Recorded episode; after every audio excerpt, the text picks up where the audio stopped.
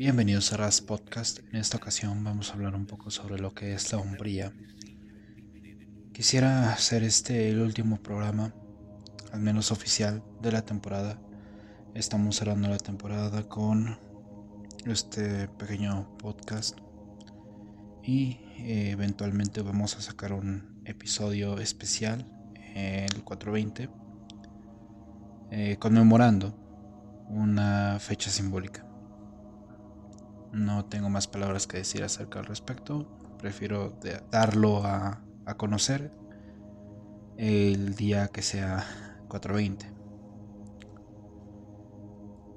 Y el tema del que vamos a hablar en esta ocasión es de la hombría.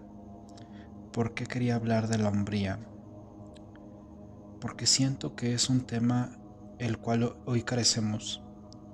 Porque siento que es un tema el cual hemos hecho un tabú. Siento que es un tema que hemos intentado prostituir con una característica física, pero nos hemos olvidado del sentido espiritual, de, la ontología de ser hombre, de la emoción que significa ser hombre. Ahora, podemos hablar del espíritu del hombre, y creo que aquí hay que mencionar lo que es primeramente el control emocional no por una razón de reprimir los sentimientos. Los sentimientos claramente están y van a salir, sino que hay que tener un cierto control emocional cuando uno pretende ser hombre. Uno no puede entregarse a sus más bajos instintos en el momento en el que tiene que ser hombre, porque en ese momento en el que busca ser líder de algo, en el que busca liderar algo, eh, prefiero decir que el hombre es una máquina de liderazgo, una potencial máquina de liderazgo que hoy en día hemos perdido completamente y que hemos prostituido y subyugado solamente para darle placer y sentido de ser a cierto lobby con el cual estoy completamente en desacuerdo. Los que ya conocen este podcast saben de quiénes estoy hablando, quiénes estoy hablando pero se puede malinterpretar. Yo estoy seguro que pueden recortar ese segmento y empezar a culparme de cualquier cosa porque simplemente dije lobby. Sin embargo, mm, me reitero a, mis palabras anteriores. Los que están conscientes de este eh, programa, de esta y las anteriores temporadas, saben muy bien de quiénes estoy hablando. Saben muy bien que hay una conveniencia en que el hombre de Occidente, o al menos lo que se supone fue Occidente, esté en una decadencia y en una sumisión absoluta. Y vamos a empezar por el control emocional. Hay ciertos grupos de personas, eh, y en esto me, me refiero a ambos sexos.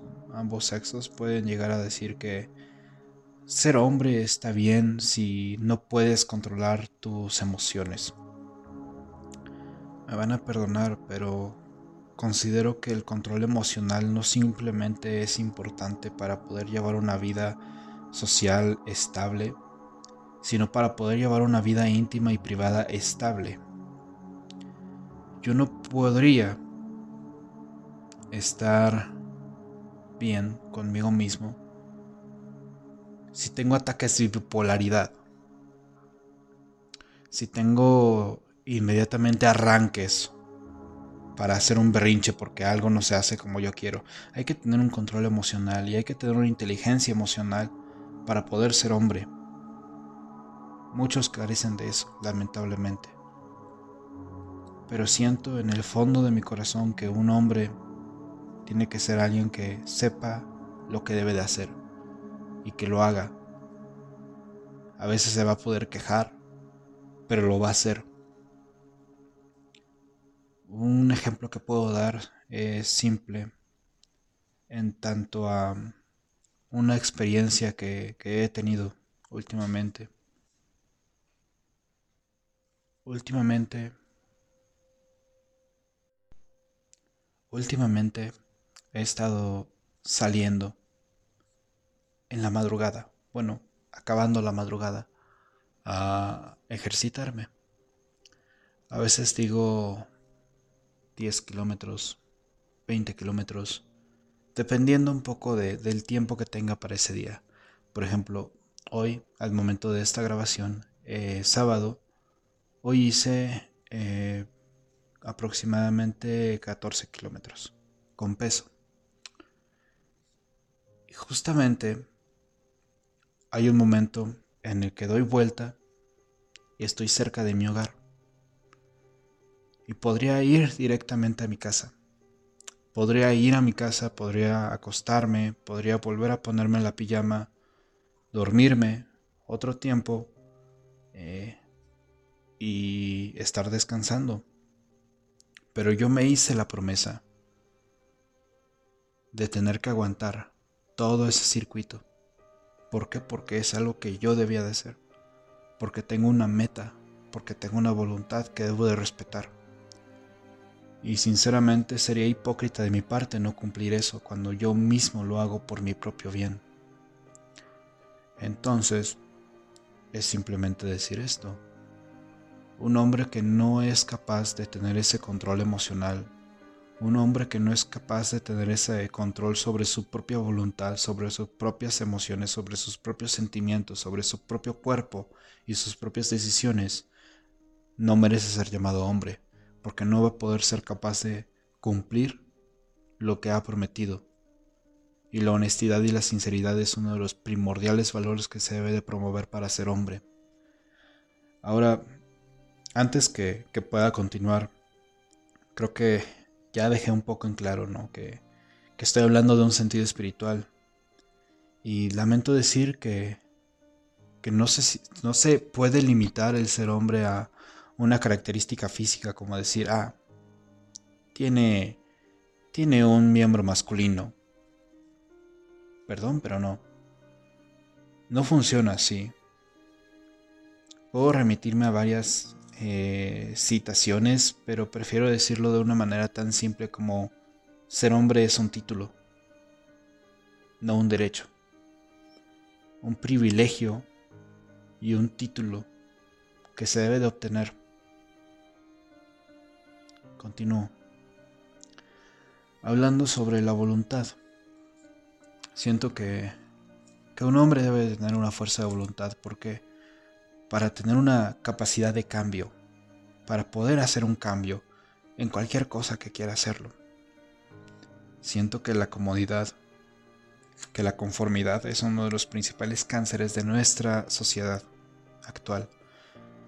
Y el pensar que está todo bien, pensar que todo va a estar bien, pensar que, que podemos ser simplemente felices y quedarnos en nuestras casas, o prender una consola de videojuegos o una, un dispositivo para ver series o películas, pagar mensualmente algún servicio de streaming o simplemente estar en nuestras casas para ver televisión por cable y poner un partido de fútbol y gritarle a una pantalla mientras insultamos a un árbitro que no nos puede escuchar.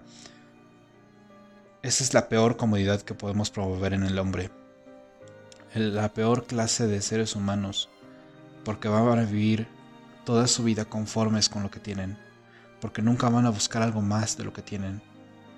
La conformidad es un cáncer, el cual somete nuestras vidas a la nada, a la falta de metas, a la falta de búsquedas.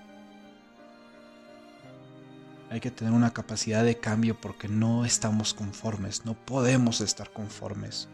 Estar conforme significa quedarse en la estaticidad. Y alguien en estaticidad está propenso para morir. La única diferencia es que puede respirar, pero por dentro están vacíos. No tienen metas, no tienen deseos, no tienen anhelos son básicamente fantasmas con un cuerpo humano. Eso es la importancia de la voluntad del cambio, la capacidad de poder cambiar las cosas que están frente tuyo. Puede darse en cualquier modo. Ves una injusticia, tratas de hacer un, usas tu voluntad para quitar esa injusticia de lo que estás viendo. porque es una ofensa que una injusticia exista enfrente de un hombre, porque es un insulto a la virilidad el que exista un sistema que puede hacer lo que quiera con un hombre y que ese hombre lo podría aceptar sin, ninguna, sin ningún cuestionamiento o duda de ello. Simplemente obedecer como si fuera un simple borrego. Y no estoy hablando sobre alguna disciplina o algún entrenamiento o algún tipo de institución que pueda promover una mejora de, la personalidad o del ser, sino el obedecer mandamientos como si fuéramos borregos sin una sola pizca de voluntad. Y a esto me remito a lo, siguiente, la testosterona. Hoy en día lamento decir que la falta de testosterona es inmensa, que la imagen que promueven del hombre ideal es un hombre sin testosterona, un hombre manipulable y moldeable, un hombre que va a aceptar cualquier cosa que se le presenten con tal de que pueda seguir consumiendo y consumiendo, con tal de que pueda seguir entregando su dinero al mismo sistema que lo ha esclavizado voluntariamente. Una esclavitud con risas y sonrisas. Pero no es una libertad no existe la libertad, no existe el sentimiento del ser, no existe la voluntad, no existe la capacidad del cambio dentro de este hombre ideal que nos promueven. El único hombre ideal que puede existir en este momento es aquel que va a aceptar todo este sistema, es aquel que va a rendirse inmediatamente, que no tiene sentimientos, que, simplemente es una máquina de consumo. No importa qué tanto ocurra, yo siempre voy a tener mi Nintendo Switch. Ese e, es el peor hombre que existe y ni siquiera podría llamarse hombre porque como ya he dicho es un título. Ahora al siguiente punto sobre la hombría, la identidad. Está claro que nosotros somos seres tribales. Está claro que siempre hemos buscado una identidad y esa es nuestra lucha espiritual principal.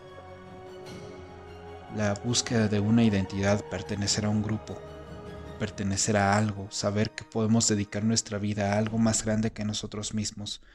Hay cientos de lugares donde se ha podido hablar de esto, pero quiero hablar yo mismo sobre esto.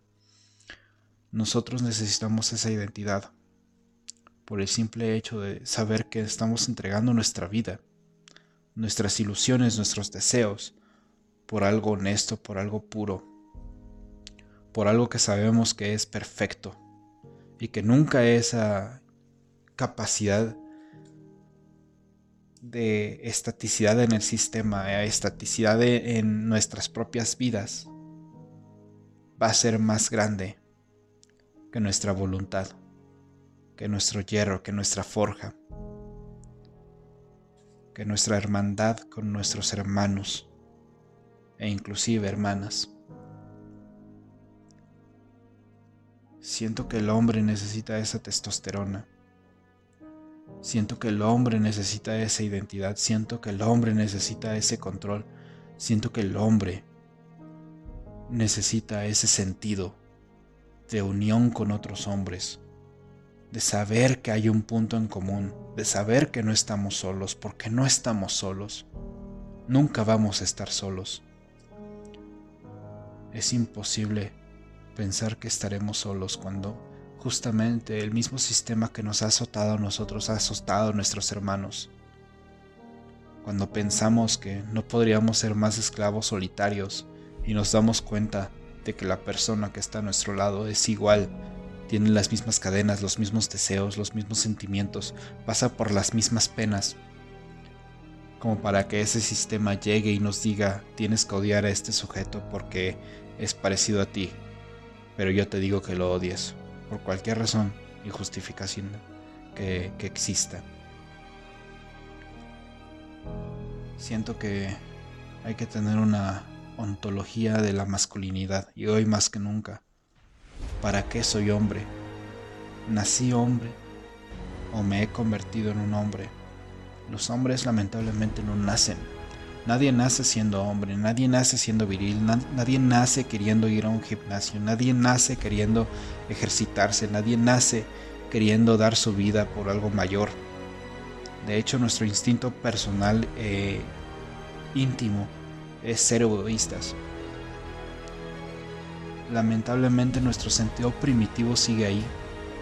Nosotros no podemos dedicar nuestra vida si no es por una voluntad, si no es por buscar algo encima de nosotros. Principal razón por la cual incluso hemos llegado a utilizar el sentido como la religión para generar esta unión entre sociedades, para que el hombre siga teniendo un sentido de hermandad, de, espiritual, de, eh, de espiritualidad, de identidad con su grupo, con su entorno. ¿Por qué soy hombre y para qué soy hombre? Y siempre hay que cuestionarse eso.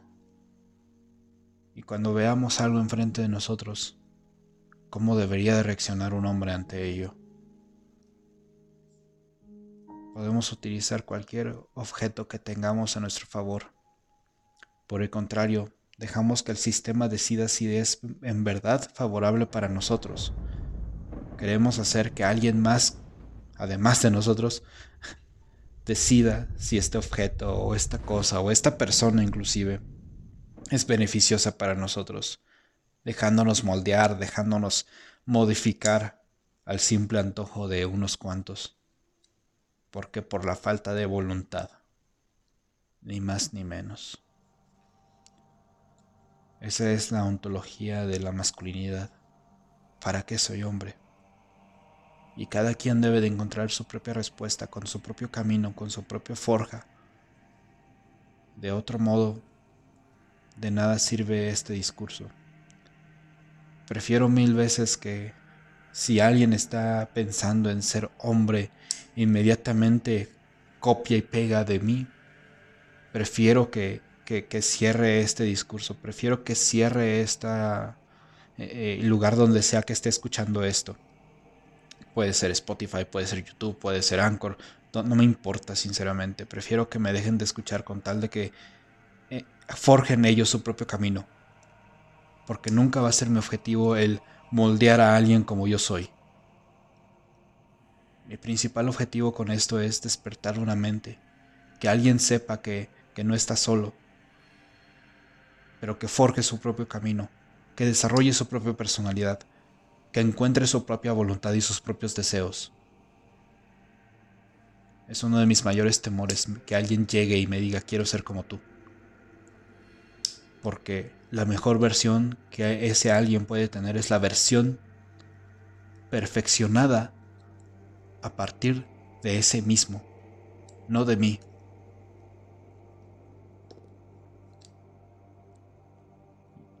Y eso solamente se llega con ese cuestionamiento. ¿para qué soy hombre?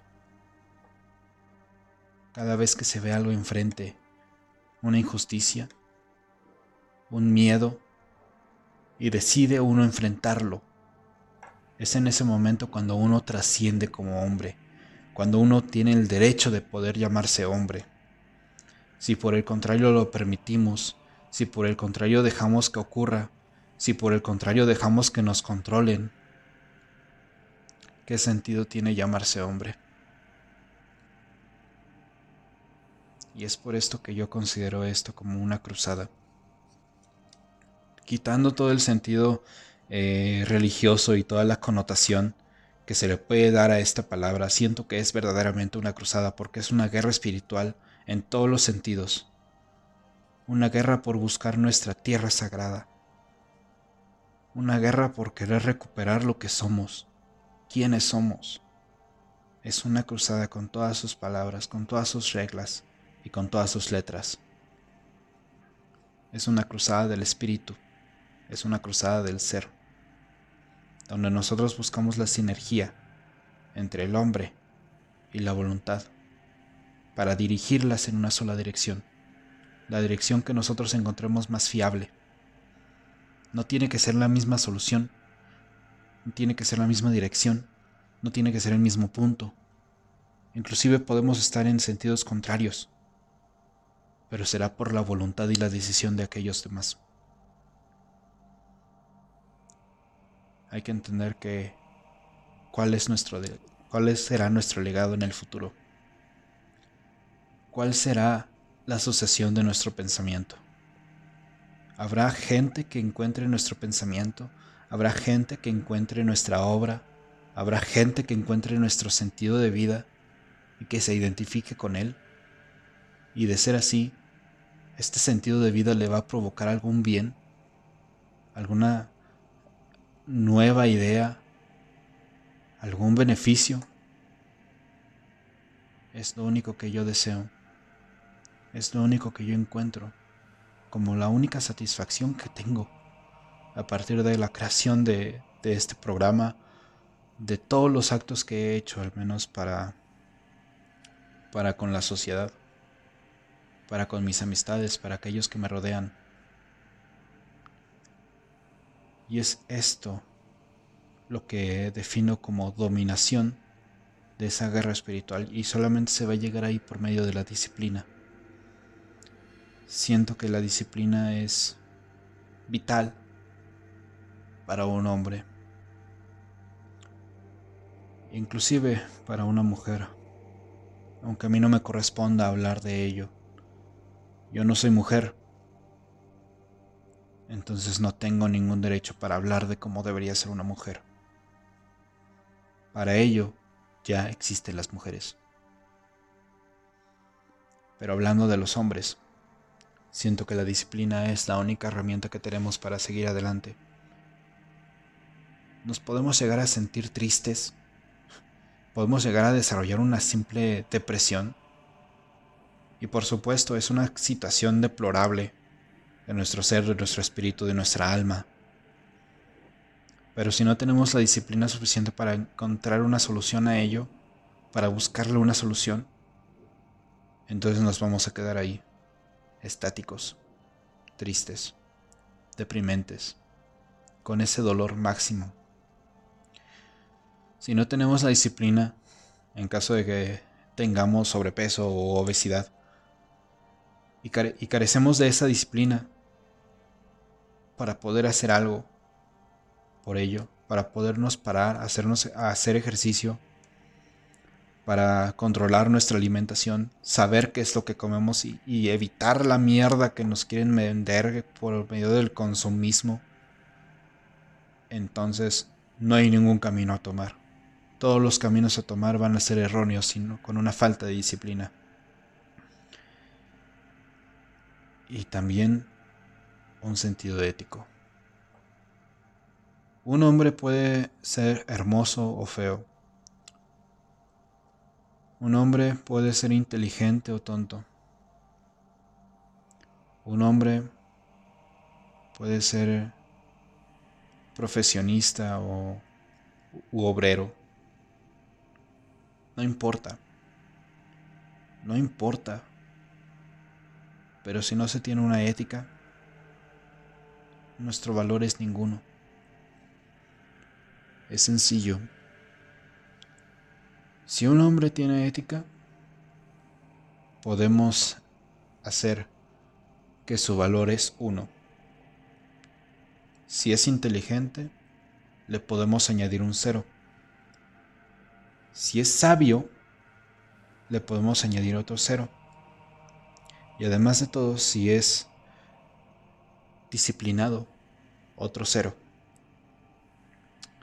Y además, si es guapo, otro cero.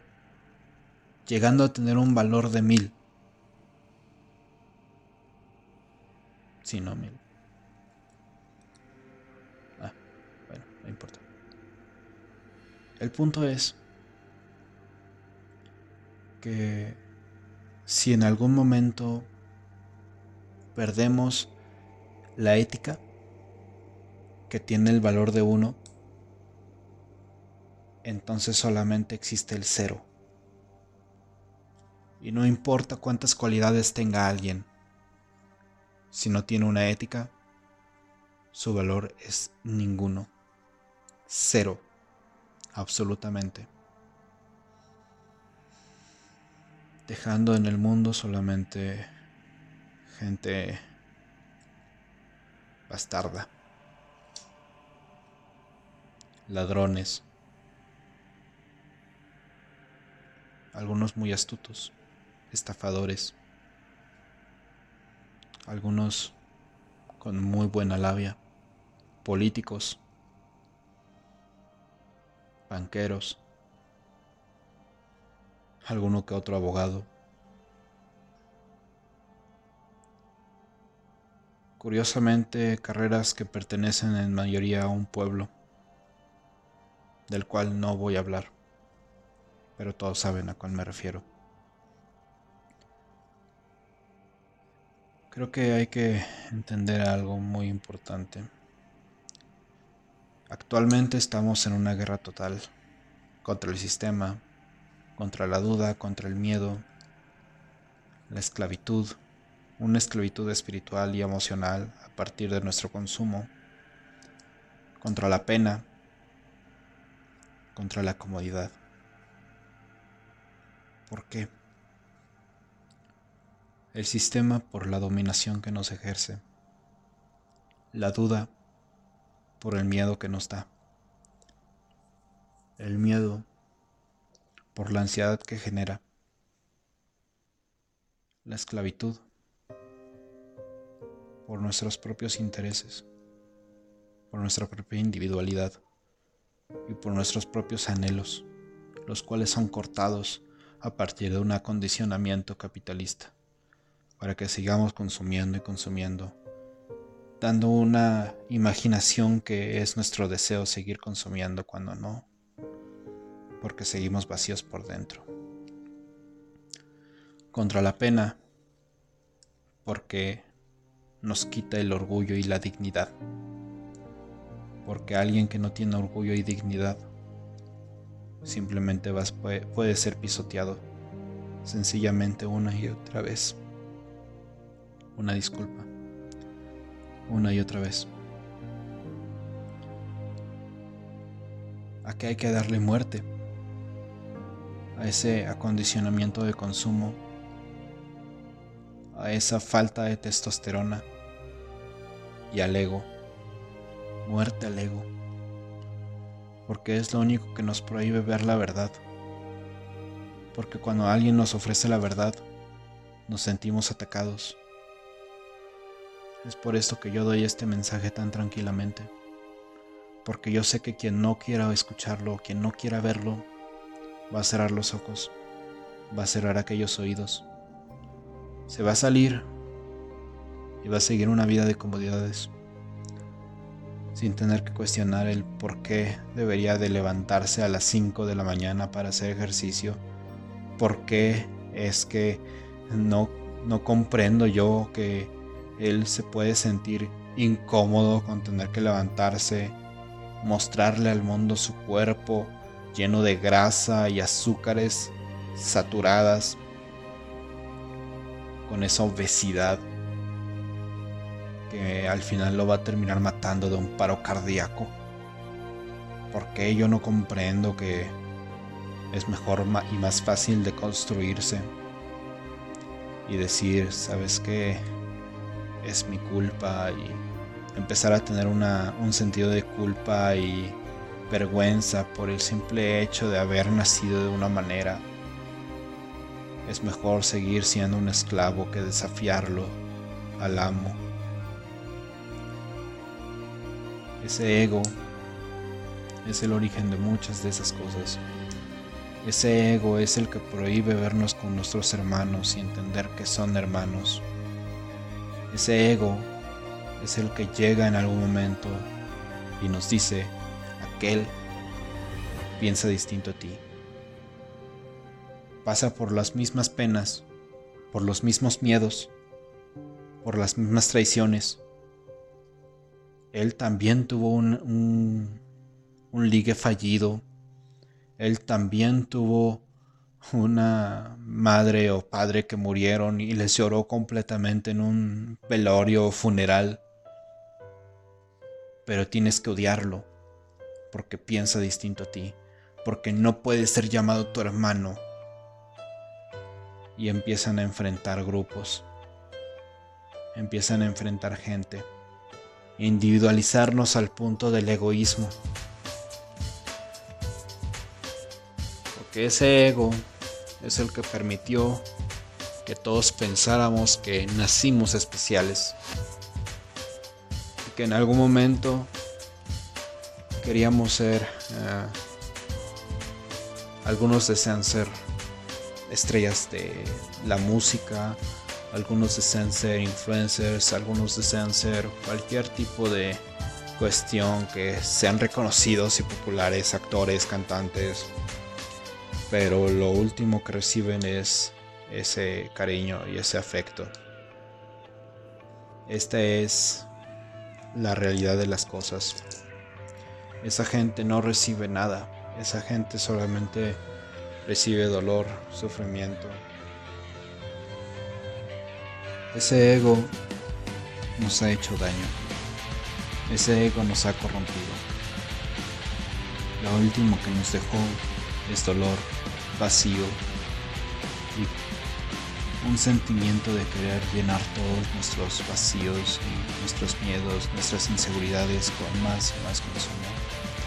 Alejarnos de la realidad, disfrazarla poder sentir que estamos llenos, para poder sentir que le estamos dando un sentido a nuestras vidas, cuando la realidad es que solamente estamos llenando los bolsillos de algún cabrón que se encuentra muchos escaños arriba de nosotros. Cuando nosotros logremos encontrar la muerte de ese ego, podemos darnos completamente la libertad y el derecho legítimo de buscar una victoria espiritual, pues es lo único que nos va a quedar saber que estamos completos, saber que estamos llenos, haciendo algo para nosotros. Y que eso va a beneficiar en el futuro a aquellos que amamos. Algunos simplemente entregan sus vidas a obras a las cuales saben que van a inclusive arriesgar sus vidas.